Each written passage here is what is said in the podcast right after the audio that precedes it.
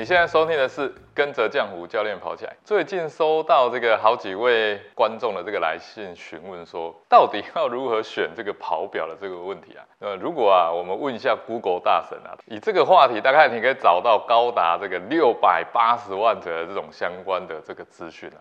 不要讲啊，说是六百万了，就连六百折我们都看不完了。跑步手表，无论是从品牌啊，或者从功能啊，现在可以讲啊，是整个啊这个琳琅满目啊，真的会让人啊产生啊非常大的这个选择的障碍啊。那么这一集啊，教练就以这个资深的这个 运动表测写手的身份啊，来跟大家分析一下，特别啊是厘清一些重要的关键问题，你才不会陷入啊这个超大的这个认知漩涡当中。Hello，你好，我是江湖教练。首先啊，买跑表，我就要问，为何你需要一只跑表？手机不行吗？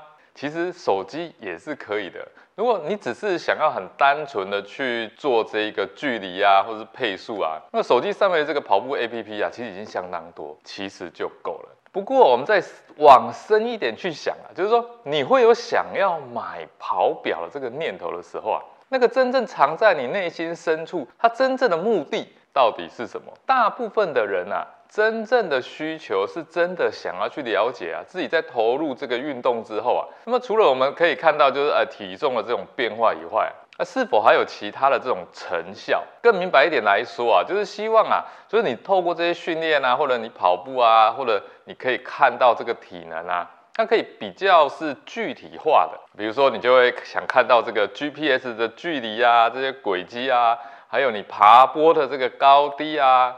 那所谓就是反走过必留下痕迹的这种概念。那另一个呢，其实是自己啊想要看到的另外一个东西，叫生理数据。常在讲的像是这种心跳的高低啊、体能的指数啊等等，就是一个可以让自己啊在这个运动的过程当中啊，想要把它分享到这些社交媒体，像是 FB 啊或是 IG 啊，哦你的努力被看见啊，或者啊是自己啊留下一些记录的需求。那这个大部分啊就是我们啊。哎，通常会想到最初始的一种想法。那教练其实从二零一三年啊，就参与非常多的这种装备的测试啊，特别是像跑表啊，或是这种三铁表。那我也在运动笔记以笑傲江湖的这个笔名发表非常多的相关的测试文章。那我从这个自己本身是训练的小白到专业的教练啊，其实测试过非常多的这种装置。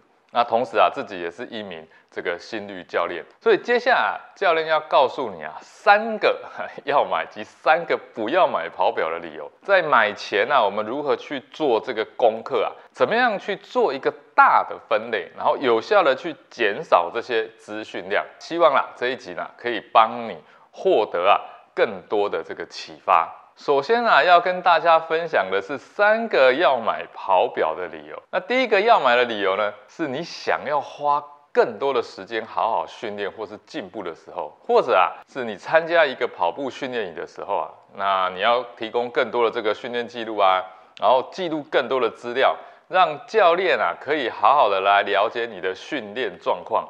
甚至啊，你也想做到这种个人化的这种训练服务啊，那么你真的就会需要一只专业的跑表。那第二个要买的理由是什么？彰显 你是一个跑者的这个标章。这个手表啊，一直以来啊，就是人们啊，就展现身份的一种方式嘛。像是我们常看到一些名人啊、企业家啊。他们就喜欢佩戴这种可以彰显他们身份的这种名表。那么跑表啊，其实也是有这样子的一个概念的。你可以想象一下，哎，你有一个初认识的朋友，那么见面了握个手，哎，你发现他手腕上戴着一只啊最新的这个 Garmin 跑表，那是不是马上就可以开启你们的这个话匣子呢？那第三个呢，要买的理由呢，是一只专业的跑表操作啊，其实比较简洁。不会像这种手机啊，或者是呃 Apple Watch 啊这么的复杂，上面有非常非常多的这个 A P P。同时啊，当然最重要就是你可以不用带着手机跑步，也可以啊，这个减除手上的这个负担。那我们跑步啊，总是希望身上的东西越少越好，干扰啊也越少越好。那三个不要买跑表的理由又是什么呢？第一个啊，不要买的理由是啊，如果你只是啊想要赶流行。同时也不知道如何来看这一些数据啊，那么教练就建议你就不要浪费钱了。跑步心跳跳几下，哎，知道这些其实没有太大的帮助。很多人刚买这个跑表的时候啊，那有心率嘛，那一起出来训练，啊，训练完之后呢，还会拿出来比啊，哎，今天呢你你刚刚跑间歇啊，跑这个很快的速度时候啊，谁的心跳跳比较高啊？这个跟谁的体能啊没有关系，也不是谁跳的比较高就比较厉害。所以啊，如果你不懂这些数据的意义，那也不想啊多花时间去了解，那也没有想要找教练去指导，那建议啊就是不要浪费钱了。那第二个呢，啊不要买的理由是你以为只要花钱，你就会因此想要好好的认真运动啊，那事实上也不太可能达到。其实那就跟付费给健身房啊，以为自己就会有动力去训练一样的，最后啊。大部分也都是徒劳无功。最后一个不要买的理由是什么呢？就是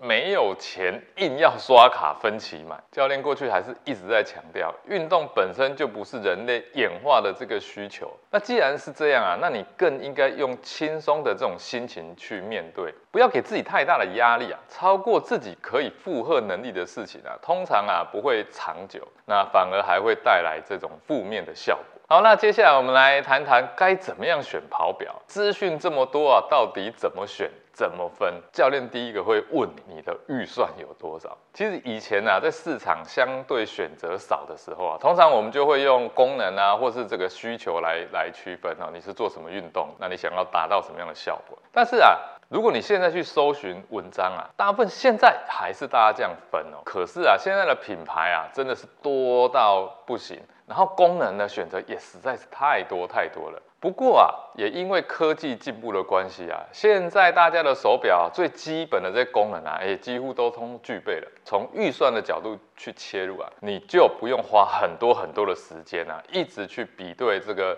呃高单价啦、低单价啦，然后这个心里面呃一直在面受到这个很多功能跟很少功能的很模糊的去看待，你反而啊不知道如何去下手。所以啊，如果你今天是用预算去做一个切分。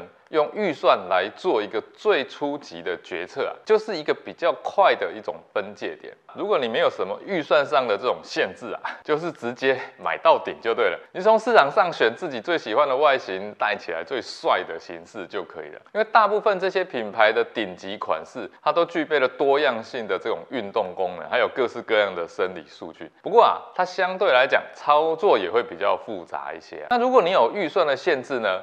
那就用你这种预算区间呐，来选相对 CP 值高的，或者是品牌信任度高的，还有最重要的就是外形要很喜欢的。我通常会用啊万元以上的，通常万元以上大概就是一个分野。那再来呢，就是五千到一万元左右这样子的一个分野。这个区间呢，它的功能呢，啊也会比较是比较中庸的。那接下来大概就五千块以下的。那这个区间也是比较经济实惠，它基本的功能也都会具备。那透过这几个区间来做分界，你这个分界切出来了，你就会比较啊好去聚焦。那除了预算以外，另外一个呢？就是大家比较常会问的，就是智慧型手表到底适不适合 Apple Watch 啊，或者是三星的这种呃 Garmin Watch 等等，它是否可以取代跑表呢？可以的，哎，现在的这种智慧型手表功能啊，也都非常的这种跨界啊。你要讲防水，它也有啊，哈。那如果啊，你比较喜欢的是智慧手表这一类型的，你可以安装非常多的这种 APP，那它除了可以获得基本的这种训练资讯啊，它以及这些生理数据以外啊。那你可以透过安排像是这个 Strava 啦，或是运动笔记出品的跑步笔记 APP 啊，甚至是 RQ APP 啊等等这些，都可以记录你的跑步数据，或者是登山的也可以。不过啊，如果你想要连接比较专业的一些配件哦，以下听不懂没关系，那就代表你不需要。像是什么戴在胸口的这种心跳感应带啦，或者是你骑骑自行车啊，有这些功率计啊，跑步也有功率计。这些如果你听不懂，那就代表你现在还没有这个需求，或者你根本你觉得那个离你太远。那就不要去买了。那如果你觉得说，哎，这些是你未来想要认真，或者是你想要再深入的，那么就可以选择啊，现在市场上我们比较常见的，像是 Polar 或者是 Garmin 等等这些品牌，他们啊都会针对这些比较延伸性的专业性的东西啊去做连接。总结一下呢，买跑表呢，一定是先有预算，你就容易切分出边界。然后从三个要买及不要买的理由呢，真实的去看待自己啊内心的这个需求是什么。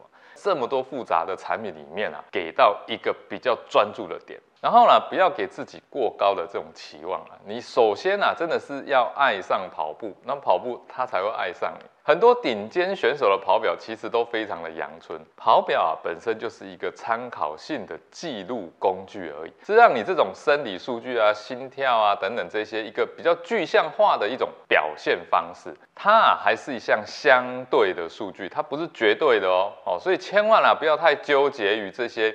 你获得的这种最终数据上，否则啊，你就会被这些数据绑架。最后给大家讲一个啊，普遍大家都不知道的小秘密：大家带着心率手表的数据啊，其实啊都是模拟出来的。简单讲，那个不准，所以它与真实的数据是有落差的。所以如果你啊跑步的时候啊，看到那个心率啊，哎，突然啊有最近有比较大的这种高低起伏或是奇怪的这种变化，然后就赶快紧张兮兮的去找医生哦。哎，真的不需要。重点是把你的手表戴好，检查手表没有问题，通常都是载具的问题。好，这集节目就到这边，下集节目呢，我将继续跟你分享啊很多有关跑步的相关话题啊。如果你喜欢这集的节目的分享，欢迎到 Apple Podcast 及 Spotify 给我五星评价，并留言给我鼓励。我们下集节目见。